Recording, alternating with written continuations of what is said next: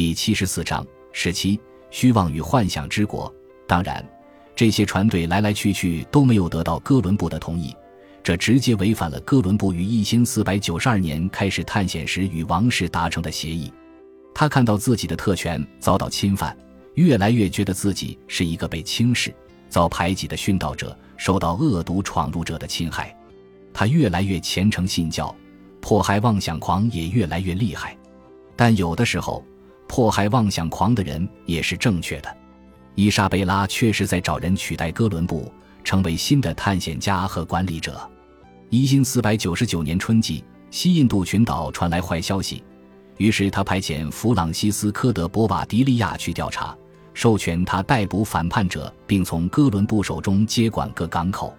他也是伊莎贝拉的好友比阿特利斯·德·博瓦迪利亚的亲戚，可能是他的兄弟。所以他是伊莎贝拉内层亲信圈子的成员。博瓦迪利亚于一五零零年八月抵达伊斯帕尼奥拉岛，入港时就看到一幅恐怖景象：绞刑架上挂着五具西班牙人的尸体。他得知第二天还要绞死五人。哥伦布和帮助他管理岛屿的兄弟正在对违抗他们的人施行越来越严酷的惩罚。博瓦迪利亚抵达的时候，哥伦布在外探险。所以，博瓦迪利亚调查案件的时候，哥伦布不能在现场为自己辩护。博瓦迪利亚的调查发现，哥伦布犯下了累累暴行。他曾命令将一名女子的舌头割掉，因为他诽谤他和他的兄弟。他曾命令将一名同性恋者的喉管割断。他命令将因为挨饿而偷面包的人绞死。他对其他类似的犯人施以残酷且有可能致命的鞭刑。听到这些令人毛骨悚然的故事，博瓦迪利亚立刻控制了城市，搬进哥伦布宅邸，扣押了他的财产。哥伦布对新大陆土地的统治结束了。哥伦布返回伊斯帕尼奥拉岛之后，博瓦迪利亚对他表现出极大蔑视，甚至不准他为自己辩护。他将哥伦布戴上手铐脚镣。押回西班牙，他们入港之后，船长同意摘去哥伦布的手铐脚镣，但航海家骄傲地拒绝了。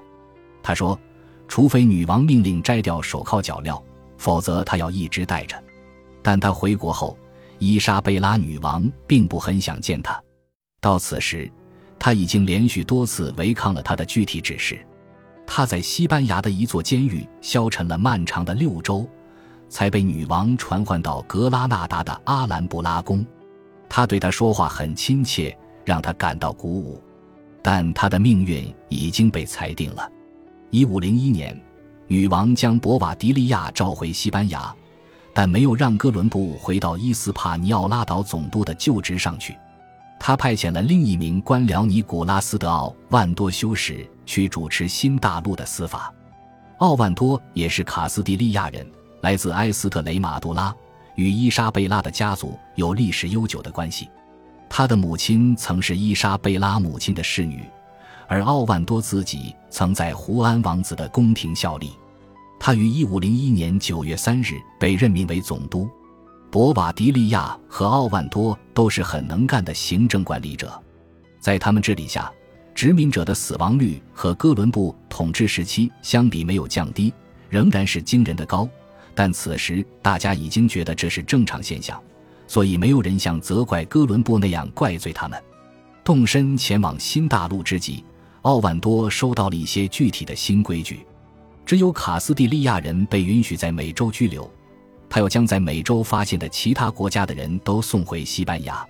未得卡斯蒂利亚王室的明确批准，不得进行任何探索。他还要善待印第安人，用爱而不是武力。使其皈依基督教。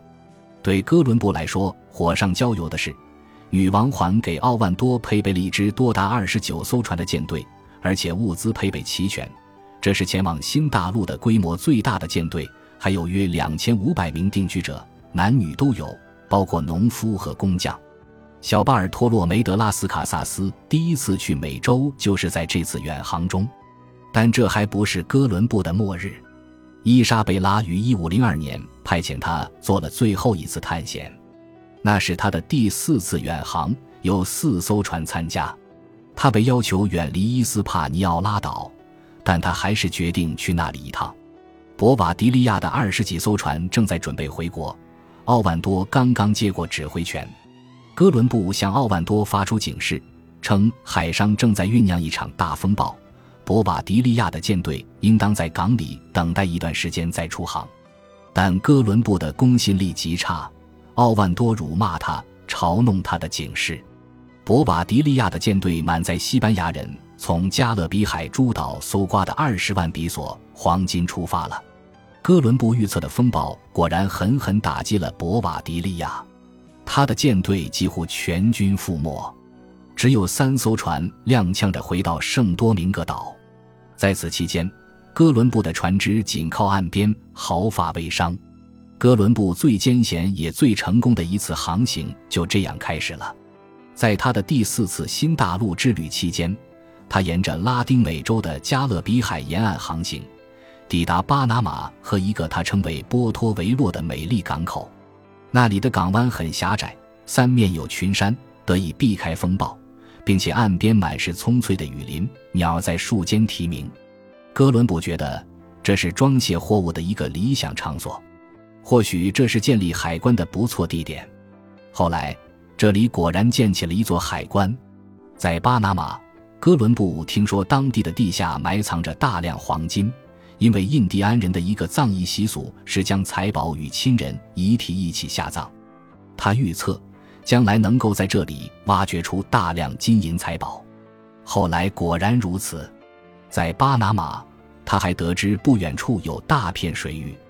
事实上，太平洋就在距离他五十英里的地方，隔着一条地峡，地峡上有一条称为查格雷斯的大河，适合航行，可以走到巴拿马地峡的终点。这就是后来的两大洋的连接纽带，巴拿马运河的所在地，它是将欧洲与亚洲联系起来的水道。一些年后，巴斯科努涅斯德巴尔沃亚发现了这个秘密，成功穿过巴拿马地峡。他是第一个从美洲看到太平洋的欧洲人，那是欧洲绕过奥斯曼土耳其人的封锁去往印度与中国的航道的第二部分。这条路线原来一直存在。此时已经有消息传来，哥伦布承诺的黄金的确存在，不过是在美洲大陆，不是在岛屿上。很快，黄金就被开采出来，用巨轮运回卡斯蒂利亚供其支配使用。国家中央海关在塞维利亚建立起来，任何人若想去西印度群岛，必须得到海关官员的批准。在波托维洛建起了另一座海关，大量黄金白银从那里出发。从新大陆运往旧大陆，波托维洛成为巴拿马地峡上最重要的港口，以及一个大型年度市场的地点。巨大的西班牙盖伦帆船可以安全地集合在那里，将美洲的财富运往西班牙。蔗糖、烟草、奎宁、玻璃和葡萄酒也通过这些港口流通。作为这些货物的交换，据说世界上现存黄金的三分之一曾经过波托维洛。流入王室国库，为伊莎贝拉的儿女和孙辈提供了稳定的资金来源，帮助他们持续地保卫欧洲和天主教信仰。伊莎贝拉对新大陆的影响，不管说到底是积极的还是消极的，都难以估量。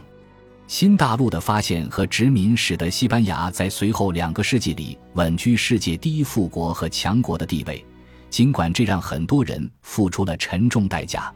去往新大陆的殖民者和探险家有大约一半英年早逝，土著居民的死亡率主要是由于此前未知疾病的打击要高得多。